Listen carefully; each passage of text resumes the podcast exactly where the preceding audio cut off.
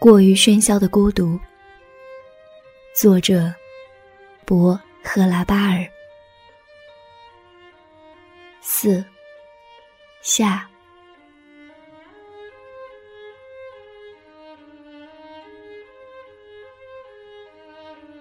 我用铁丝把压成一个立方体的包捆起来，送去同其他十五个包放在一起。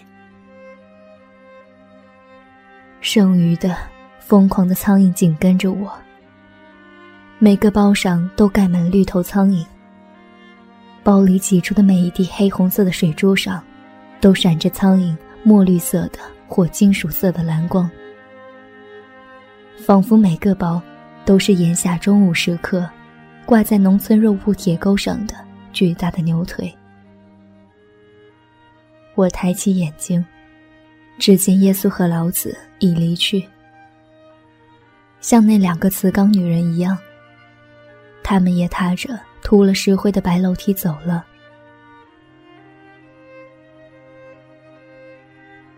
我的啤酒已喝光，因此我磕磕绊绊爬上楼去。有一会儿，我不得不一手扶着阶梯往上爬。过于喧嚣的孤独使我头晕目眩，直到进了背后的小巷，我才挺直了腰，手里紧紧的攥着一升空啤酒桶。空气闪着光，我不由得眯缝起眼睛，每一道阳光仿佛都饱含着盐分。我沿着圣三一教堂的教区院墙走着，有一对掘土工正在马路上施工。在这儿，我又瞧见了那两个瓷缸女人。他们坐在一条木板上，抽着香烟，同几个瓷缸男人聊天。有不少瓷缸人从事道路建设工程。他们的劳动按定额付酬，因此他们干得劲头十足。规定的指标使他们忘记了疲劳。我一向喜欢看他们干活。他们脱光了上身，用铁锹和十字镐同坚硬的泥土和铺路石拼搏。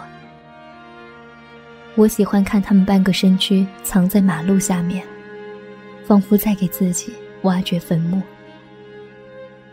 我喜欢他们，因为他们总是把妻子和孩子待在工地附近。他们会突然间想念孩子，因此我常看到瓷缸女人撩起裙子，抡着闪亮的十字镐在挖沟，而年轻的瓷缸男人却把孩子抱在膝上一同玩耍。因此，他们表现的爱有点奇特。同孩子们玩，使他们焕发活力。不是筋骨上的活力，是心灵中的。这些瓷缸人非常敏感，让人联想到圣母抱着小耶稣的那张美丽的南波西米亚圣母像。有时他们看着你，看得你手脚发冷。他们那双眼睛，那样大的眼睛。蕴含着智慧，反映出久已被人遗忘了的某种文化。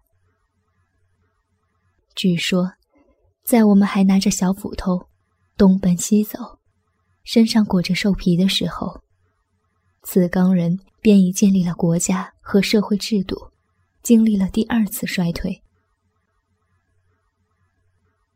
我一边想，一边瞧着胡森斯基酒店的女服务员。给我在啤酒声里斟两公升的啤酒，泡沫溢出啤酒声了。女服务员把剩余的啤酒倒在一只玻璃杯里，朝我一推，让我喝。杯子在嬉皮柜台上滑到我的手中。女服务员于是马上转过身去，背对着我，因为昨天我付账时一只耗子。从我的衣袖里窜了出来。我喝完了啤酒，也许他背过身去，是因为我手上的血污，双手满是干了的血。我伸手摸摸脸，我总喜欢这样，用手掌在整个脸庞上抹一下，发现额上全是干瘪的绿头苍蝇。因为驱赶那些疯狂的苍蝇时，我常常使劲拍打额头。我沉思着走回去，经过那条施工的小巷子时，看见那两个穿青绿裙子和光滑红裙的瓷缸女人正站在圣三一教堂墙边的阳光中。瓷缸男人手里端着照相机，在帮他们摆正姿势。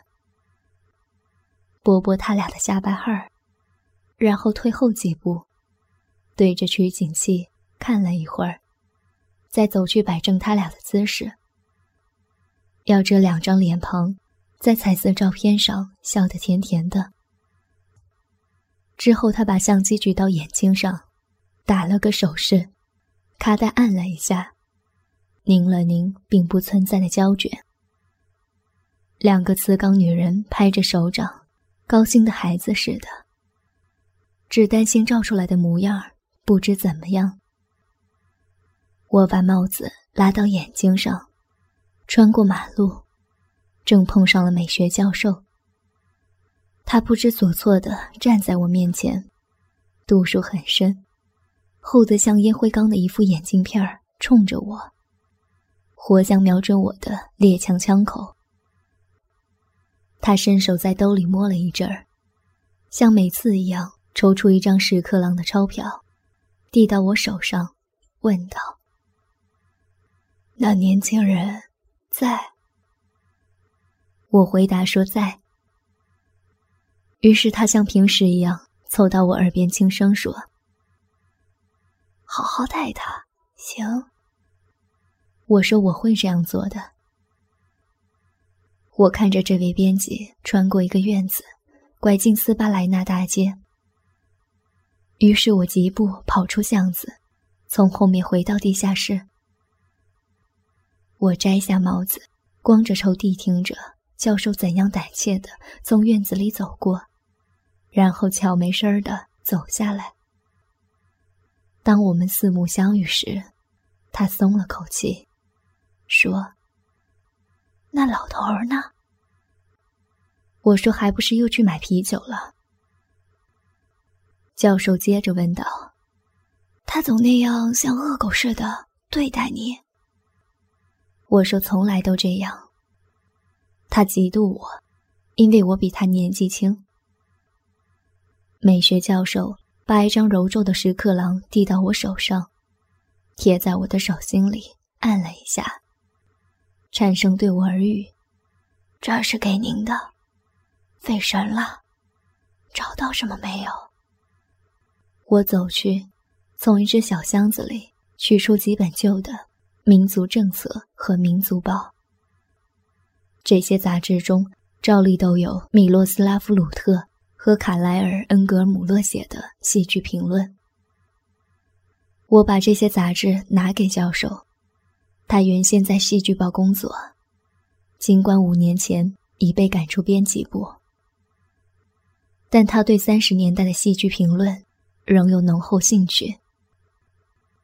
他接过杂志，匆匆翻了翻，放进皮包，像平时一样，又给了我十克朗，告辞走了。在楼梯上还转身对我说：“您在劳神多找找。”现在重要的是，可别让那老头儿给撞见。他上去了，进了院子，我则像平时一样戴上帽子，从后门跑进小巷，穿过神父宅邸的院子，站在圣达代阿谢克塑像旁边，帽子拉到眉毛上，做出不悦和惊讶的神色。我看着教授紧挨着墙边走过来，他看见我时照例吃了一惊。他定了定神，走到我面前，照例给了我十克郎，痛苦地说：“对那个年轻人，您别这么厉害，为什么您不喜欢他？好好对待他，行。我照例点点头。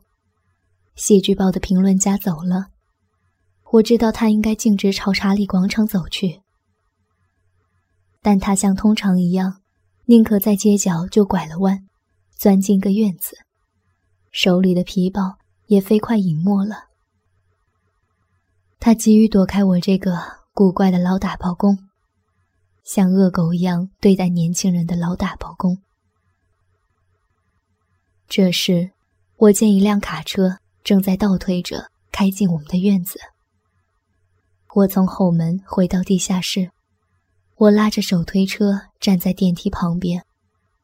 今天打出的十五个包，每包的四面我都用水泡过的高更的绘画复制品。早上好，高更先生，装饰起来。现在一眼望去，它们光彩夺目，变得很漂亮。马上就要运走，使我感到惋惜。我真想有多一点的时间欣赏这些画面。它们像布景片似的排列在那里，构成一幅美景，令人眼花缭乱。一群已经疲惫的绿头苍蝇嗡嗡着，升降梯里，司机的脑袋探了出来。于是我把包。一个个装上手推车，两眼仍在“早上好，高更先生”上流连。真遗憾，他们必须从我的地下室里运走。不过没关系，我心里说，等我退休了，我买下这台压力机。那时候我打的每个包，我都将留下来。我不办展览会。也许有人要买一个我签了字的包，也许一个外国人，在我不走运的时候，为了不让任何人买走我的包，我将把价格定为一千马克。我若不走运，那个外国人可能会付我一千马克，把我的包运走，不知运往哪里，我就不知道上哪儿再去看他一眼了。十五个包一一被升降机送到了上面。我听见搬运工在咒骂那些包上和包四周的绿头苍蝇。最后一个包送走以后，所有的绿头苍蝇也跟着被送走了。地下室里，由于失去了这些疯狂的苍蝇，而突然显得凄凉和冷清。正如我自己。一向都是悲哀和孤独的。我两脚两手爬着楼梯上去，身体摇摇晃晃。但凡我喝了五升啤酒之后，我爬楼就不得不像爬梯子一样手脚并用。我站在那儿，瞧着搬运工把最后一个包递给司机，戴着手套的司机接过来，用膝盖把它同别的包。码在一起。搬运工的后背，工作服上印满了已干涸的血迹，成了一块血印的花布。我看见司机厌恶的把那双血迹斑斑的手套脱下来，扔掉了。搬运工爬上车，坐在司机旁边，一卡车的包就从院子里运出去了。我很高兴。因为满车都是“早上好，高更先生”，在放射光彩。但愿卡车驶过时，这些话会使路上的行人高兴；但愿看到这样一辆车在身边驶过的人会感到高兴。同这些包一起离开了院子的，是那些疯了般的绿头苍蝇。我看见他们在斯巴莱纳街的阳光中。又活跃了起来，围绕着整个卡车疯了般的飞着。一大群蓝色、绿色和金色的发了疯的苍蝇。他们无疑会同高更的“早上好，高更先生”一起装进箱子，最后在造纸厂被倒进浓酸和浓碱的溶液中。因为发了疯的绿头苍蝇，不可能放弃他们的观念。哪儿的生活能比在这赏心悦目的、臭烘烘的腐败血浆里更美好？我正想回到地下室去，却不料我的主任脸上带着一副殉道者的神情，突然在我面前跪下了。他双手合十，恳求说：“汉家，看在上帝的份上，行行好！我向你发誓，我跪在地上求你了，醒醒吧！趁现在还来得及，别再灌酒了，干活吧！别再折磨我了，你这样下去会把我折磨死的。”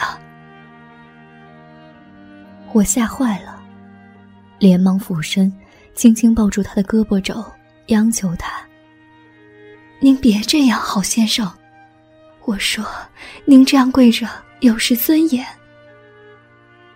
我把他扶起来，我感觉得出他浑身在颤抖，因而我再三请求他宽恕我。虽然我并不知道要他宽恕我什么，这就是我的命运。永远请求宽恕，甚至自己请求自己宽恕，宽恕自己是这么个人，生来如此。我沮丧的回到地下室，一种负罪感使我心情特别沉重。我仰天躺在方才穿青绿色裙子的瓷缸女人躺过，现在还有些温暖的窝里，我躺在那儿。谛听着街上的声音，一种美妙的、实际的音乐。我谛听这座五层楼房，我们废纸收购站就在这座楼房里。有住户的污水怎样不停的在流淌，哗哗的响着。我听见抽水马桶的冲水声。当我侧耳细听地层深处的声音时，我十分清楚的听到。污水和下水道的污物在怎样轻轻流动？在绿头苍蝇的大军撤退了之后，我听见水泥地面下老鼠的叫喊和哀嚎。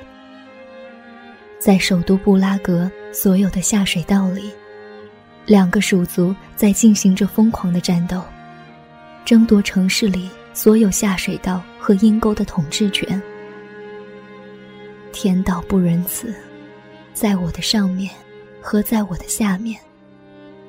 生活也不仁慈，我心里也不。早上好，高更先生。